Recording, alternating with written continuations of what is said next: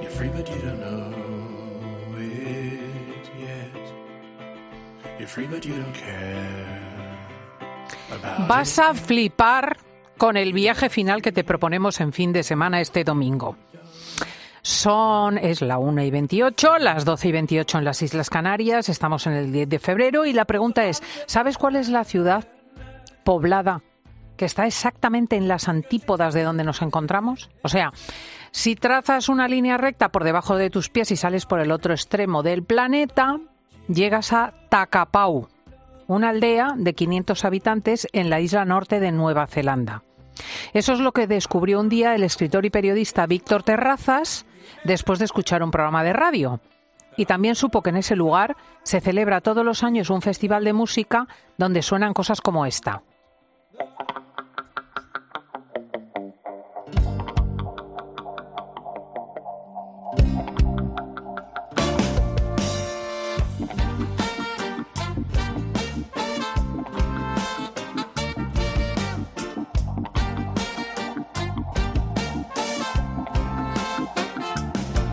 Qué cosa tan curiosa. Suena un poco a Haití, a Stevie Wonder.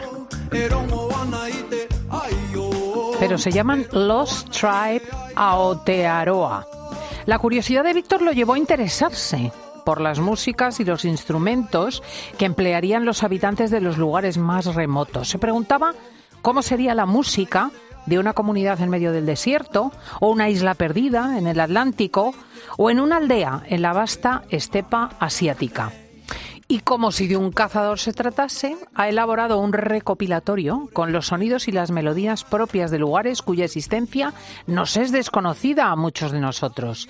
Y ha reunido todos esos sonidos en un muy peculiar atlas. Víctor Terrazas, muy buenos días. Hola, buenos días y nada, un placer estar aquí, la verdad. Bueno, flipo contigo, con tu curiosidad y con tu iniciativa. ¿En qué momento a un madrileño del barrio de Argüelles se le ocurre semejante aventura? Pues nació un poco de, la curiosidad y de la casualidad. Eh, yo estaba escuchando, estaba trabajando y estaba escuchando como prácticamente todos los domingos eh, un programa de radio eh, que se llama Café del Sur, de, de, Radio 3, de Dimitri Papanicas, que generalmente se centra en la música como el tango, en, en, las canciones de los años 60, de los años 50. Y un día en un programa estaba hablando sobre viajes y sobre mapas y sobre cartografía. Y el programa me dejó tan ilusionado que, que una vez que lo terminé quería más. Y esas ganas que muchas veces uno tiene de seguir de, y seguir. Y todo empezó, pues eso, en plan, tenía tiempo y dije, ¿y cuál será el lugar a las antípodas de, de donde me encontraba? Y me encontré con, con, esta pequeña población, Tacapau, y nada, eh, con Google Maps empecé a mirar las calles, eh, el trazado, las tiendecitas, y me encontré con, con este festival que, que realmente estaba creado por la comunidad, como elemento de ocio comunitario, de ayuda a la integración, y me, me, fascinó, me fascinó. Pues fíjate que se puso, se puso, se puso y le ha salido un atlas del mundo. Una cosa alucinante porque de aquí no se ha movido. Él no ha visitado estos lugares, pero es que ahora mismo los recursos de la red te lo permiten. Incluso visitar con Google Maps cada uno de los lugares y hablar con gente de allí por internet. En fin, vamos a hacer con él un viaje fascinante que si te parece puede comenzar con esta melodía que suena en medio del Ártico.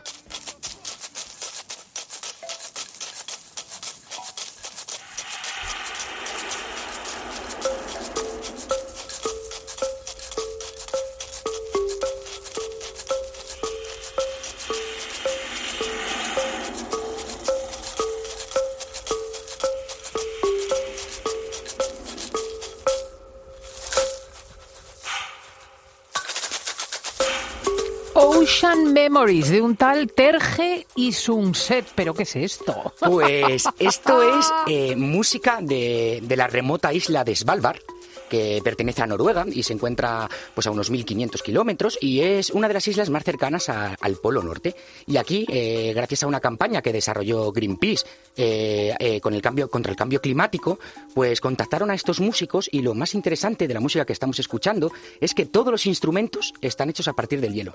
¿Qué me dices? Sí, desde las trompas hasta los xilófonos. Eh, este hombre, que además de ser productor y también graba en iglús para conseguir un sonido pues un poco así como frío, eh, pues también crea sus propios instrumentos a partir del hielo.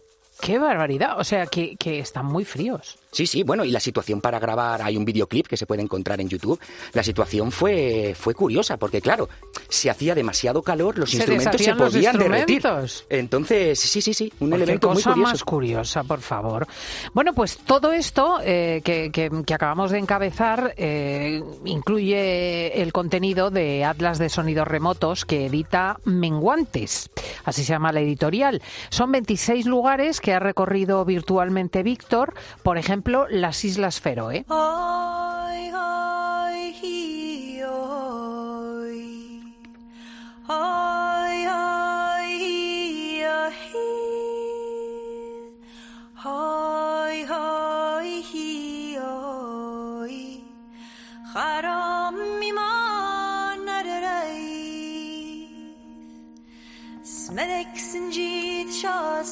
De las. Islas Feroe, Víctor, lo único que sé es que es un paraíso fiscal. a eso ya tanto no llego. Lo que sí que sé es que mm, está compuesta por 17 islitas y, y realmente viven 53.000 habitantes allí. Pero dicen, eso sí, que es uno de los sitios más bonitos para, eh, para fotografiar del mundo. Es parte, fíjate, del reino de Dinamarca y tú encabezas el capítulo sobre las Islas Feroe como el país que no tenía instrumentos musicales. ¿A qué te refieres? Pues hay, para entender un poco la, la música de las Islas Feroes, hay un poco que entender también cómo se construye la nación de las Islas Feroes. Era un país que estaba bajo el dominio danés, ahora ya tienen cada vez más, más autonomía, y durante el colonialismo danés eh, el idioma feroés se fue prohibiendo para eh, hablar pues danés. Y claro el, eh, durante 300 años pues no se podía hablar en, en las escuelas no se podía dar misa no se podía tratar en el día a día eh, pero así los habitantes lo mantuvieron unos a otros de generación en generación y gran parte de ello fue gracias a las canciones. Un tipo de melodías eh, vocales que se llaman cadence y así las mantuvieron a lo largo de- Mm. del tiempo, la verdad. Y a día de hoy todavía hay como 60.000 registros de estas canciones. Y entonces, si el idioma feroés ha podido llegar a nuestros días, en gran parte es gracias a estas Gracias la canciones. música, fíjate. Vamos a escuchar a la compositora Eivor, que es una de las más famosas de las Islas Feroe.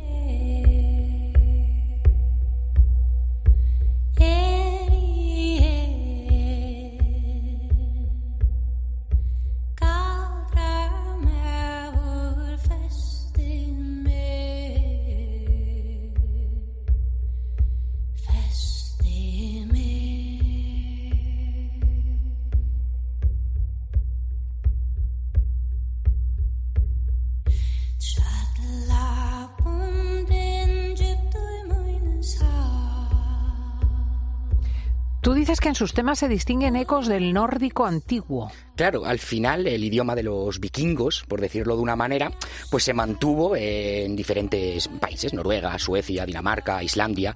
Y claro, las Islas Feroe, como su evolución, debido a lo que comentábamos antes, se troncó, pues es uno de los más similares a lo que podría ser el antiguo idioma de los vikingos.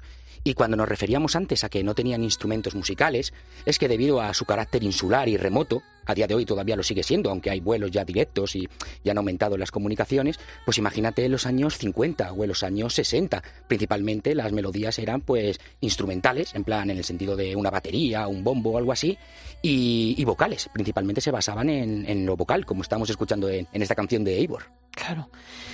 Eh, ¿Sobre qué asuntos versan estas canciones tradicionales vikingas? Pues hay un poco de todo, la verdad, desde, por ejemplo, el paisaje, desde alta mar, por ejemplo, de la pesca, un poco prácticamente de la cotidianidad del día a día. Al final escribían y cantaban de, de lo que veían y hablaban. Qué bonito, fijaos. Bueno, vamos a seguir de viaje. Nos vamos a continuación hasta Barosha.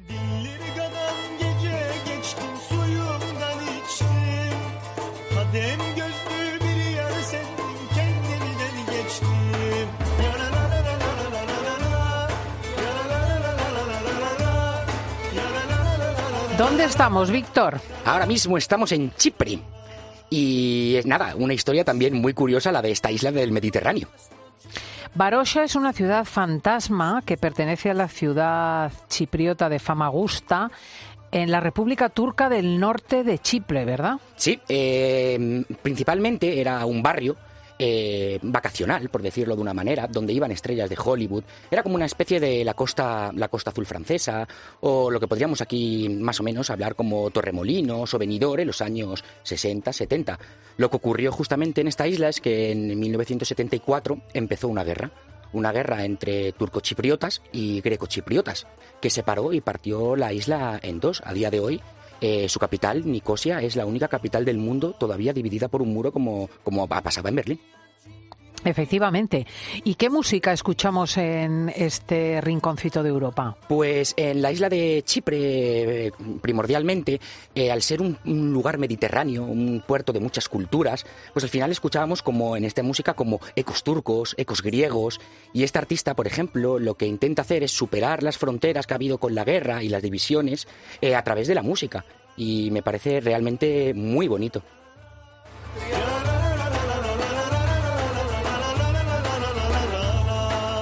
Pues si te parece, desde Chipre vamos a saltar a Molokai.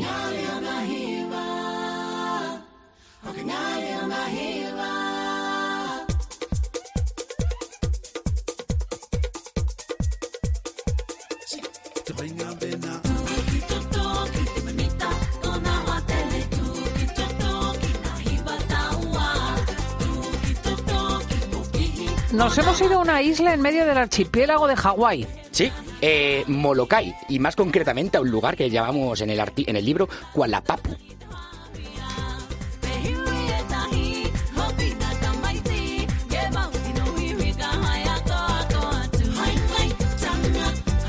Son 7.000 personas las que viven allí, tan solo se puede acceder por avión desde otras islas, Oahu o Maui. ¿Y por qué dicen que Molokai es la isla rebelde de Hawái?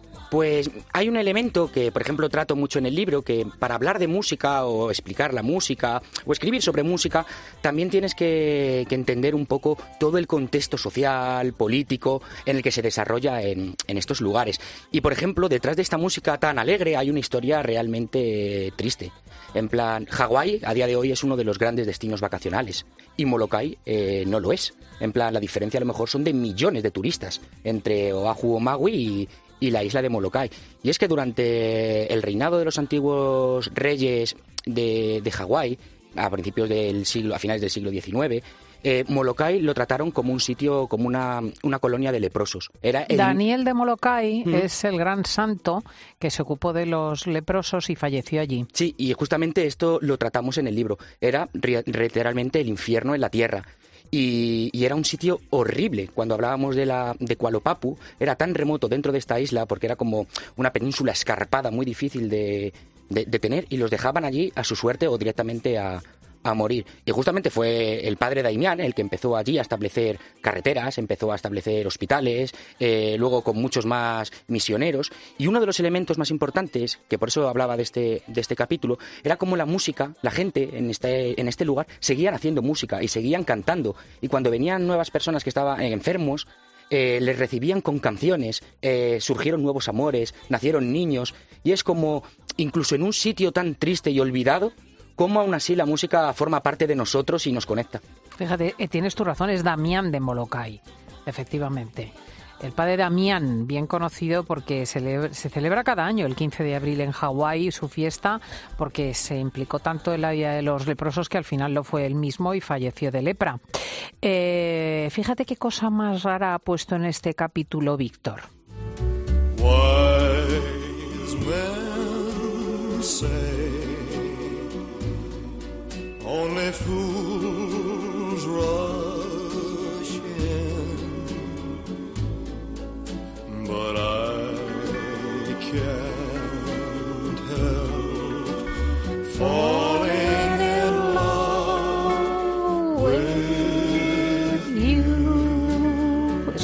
Canciones favoritas de Elvis Presley. Pero ¿qué relación guardia, guarda el rey del rock con esta isla? Pues justamente era lo, lo- el artículo también. Me gusta muchas veces contraponer eh, cuando Elvis, también es que me gustaba, quería hablar de Elvis Presley, en plan, por gusto personal, porque me, me gusta. Pero la, hay apenas unos 50 kilómetros que separan eh, Maui eh, de, de Kualupap, de Molokai, por decirlo de una manera. Es decir, la frontera es muy chiquitita, en plan, se va en barco. Y mientras Elvis Presley estaba haciendo las películas en Hawái, estaba cantando este tipo de discos y los grabaron allí, hacían el primer concierto televisado por cable, todavía había personas enfermas que estaban en la otra isla. Apenas barbaridad, fíjate, 50 claro, kilómetros. Y era justamente estas contraposiciones de cómo muchas veces vemos unas cosas e intentamos tapar otras. Y por eso era la, la conexión que Qué quería hacer. interesante. Es que al final también se aprende historia y geografía con el viaje de Víctor. Vamos a, mm, a conocer el sonido de nuestro propio próximo destino, que es bien curioso.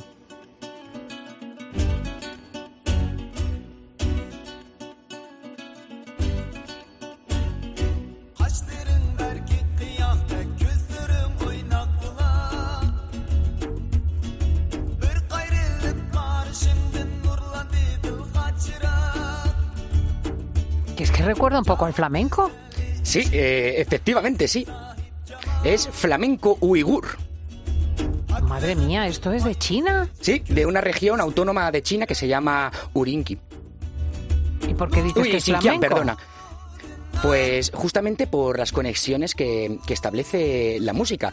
Y en gran parte, mira, antes, antes de este programa, eh, de esta entrevista, estaba escuchando que estaban entrevistando al, al hijo de Paco de Lucía. Sí. Y Paco de Lucía tiene mucho que ver también en esto. La población uigur eh, dentro de China es la población musulmana y ha sufrido y sufre eh, represiones por parte del gobierno chino.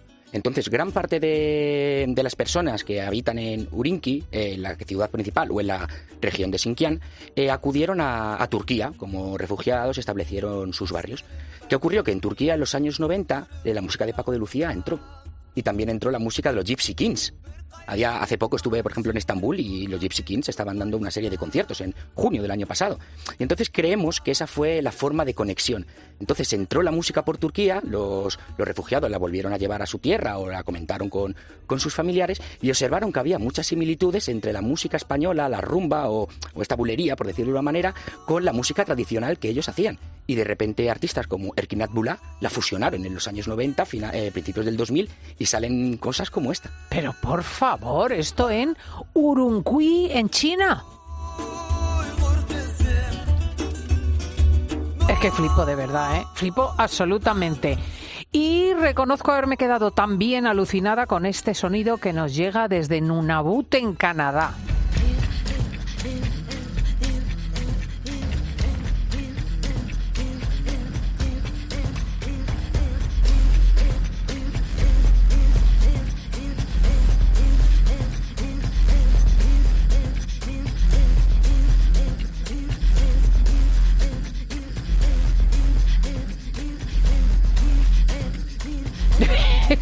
Es, se llama Tania Takak y es una artista inuit, que estos son eh, esquimales. Sí, los que antiguamente mal llamados esquimales, ahora les han, eh, se les denomina inuit, porque esquimal tenía como un término súper peyorativo. Ah, no, como aquí en España no. los que comían como carne cruda o- Ah, o, algo así, en plan, ya, era, ya. el significado era así, y ahora por eso le llaman inuit. Y este tipo de música que se llama katakaj es una música eh, de este tipo, de, esta población, que era una música festiva.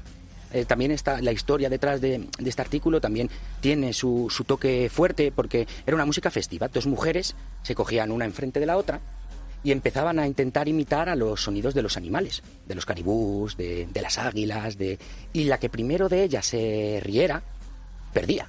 ¡Ay, qué gracia! Y, y así era como el juego. ¿Qué ocurrió? Que por eso viene la, la historia triste. Esta población en Canadá eh, sufrió abusos por parte de, de las iglesias de, de allí. Eh, un montón de niños, casi 3.200, eh, encontraron hace poco fosas comunes. Y era porque establecían en el gobierno canadiense una diferentes tipos de escuelas donde les separaban de su familia para que allí asimilaran la cultura Canadá. Dominantes, sí. Y lo que ocurrió es que esta artista fue una de esas niñas que estuvieron en este tipo de escuelas y entonces cogió esta música tradicional que ellas tenían como elemento de ocio y lo convirtió en algo reivindicativo, en plan como música política. Y lo más curioso, esta canción es del 2014, ese año salieron muy buenas composiciones canadienses, en plan de todos los artistas, de incluso de trap, como a lo mejor Drake, a, artistas de, de rock, por decirlo así, como pues bueno, como diferentes artistas, y esta mujer ganó los premios Mercury, que eran los más importantes de Canadá, a partir de esta composición. Bueno, es que es curiosísimo, de verdad.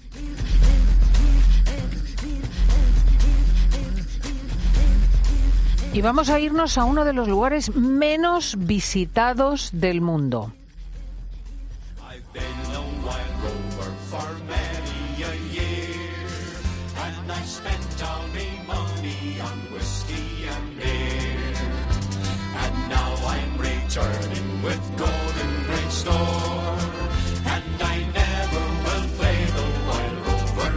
More. Pues sonará un poco la melodía porque hablamos de, una, de un territorio perteneciente al Reino Unido, ¿verdad? Sí, esta es la isla más remota del mundo, Tristán de Acuña. Y nada, es una isla que se encuentra en mitad del Atlántico. En plan, lo más cerca que hay son 3.000 kilómetros de agua. Y la isla más cercana es a la que pertenece también, porque hay como varias islas, es un territorio de, Reino Unido, es eh, Santa Elena, otra isla prácticamente enanísima. Y nada, la gracia de esta isla, por decirlo de una manera, la isla más remota del mundo, eh, su capital se llama Edimburgo de los Siete Mares y tiene unas cuantas casas y un pub que se llama El Albatros. Pues eh, durante muchos años eh, este, este tipo de... no tenía música propia porque prácticamente no había aprobación autóctona. Eran todos inmigrantes, balleneros, eh, marineros, mercantes que fueron poblando la isla. Y claro, se traían sus propias composiciones y esas composiciones en aquella época pues eran sobre todo baladas marineras. Y esta historia es muy interesante porque ahí había un sociólogo que se llamaba Edward Munch que fue a la isla en 1938. Y nada, empezó a recoger las canciones que sonaban en, el pub, en, el Albatros. que Ahora se llama Albatros, anteriormente pues a lo mejor se llamaba de otra manera. Y, bueno, las recogió todas y luego debido a una erupción volcánica en los años 60, estos habitantes tuvieron que ser refugiados a Inglaterra. Edward Munch estuvo con ellos, se volvió a hacer su amigo y volvió con ellos a la isla pues a mediados de los años 70. Y descubrió que seguían cantando las mismas canciones que cuando fue en 1938, pero que había habido un olvido creativo y las nuevas generaciones cantaban las mismas canciones, pero con una letra completamente diferente.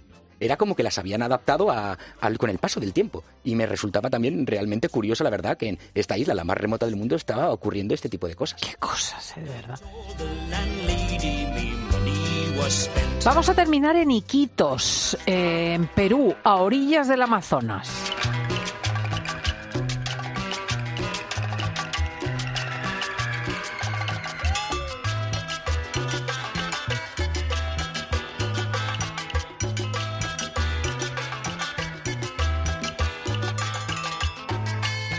¿Qué podemos decir de la música de esta zona del planeta, Víctor? Pues esto es cumbia psicodélica, un Ah, género que nació prácticamente en la selva amazónica del, del Perú. Y esto también tiene que ver, pues al final, para entender este tipo de música también hay que entender su, su historia. Esta zona es muy remota, a día de hoy se puede llegar en, en avión, pero generalmente una forma más, más guay de hacerlo es atravesando desde la capital de Perú por ríos hasta, hasta llegar a, Iquitos. Iquitos, eh, aunque parezca una ciudad pequeña, era una ciudad, y es una ciudad bastante grande, muy poblada.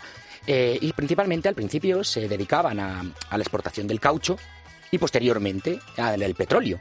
Y entonces, claro, eh, pues a partir de ahí se empezó a generar diferentes canciones en torno a la temática del petróleo y se mezcló la cumbia, por decirlo de una manera colombiana, con el rock psicodélico y con este sonido amazónico y selvático que ellos vivían.